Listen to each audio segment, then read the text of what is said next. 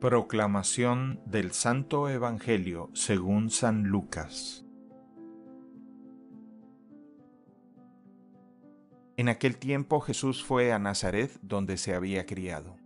Entró en la sinagoga, como era su costumbre hacerlo los sábados, y se levantó para hacer la lectura. Se le dio el volumen del profeta Isaías.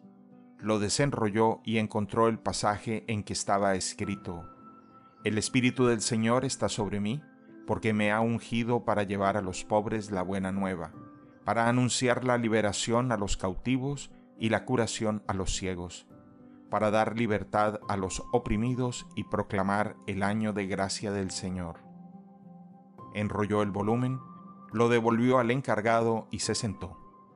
Los ojos de todos los asistentes a la sinagoga estaban fijos en él. Entonces comenzó a hablar diciendo, Hoy mismo se ha cumplido este pasaje de la Escritura que ustedes acaban de oír. Todos le daban su aprobación y admiraban la sabiduría de las palabras que salían de sus labios y se preguntaban, ¿no es este el hijo de José? Jesús les dijo, seguramente me dirán aquel refrán, Médico, cúrate a ti mismo y haz aquí, en tu propia tierra, todos esos prodigios que hemos oído que has hecho en Cafarnaún.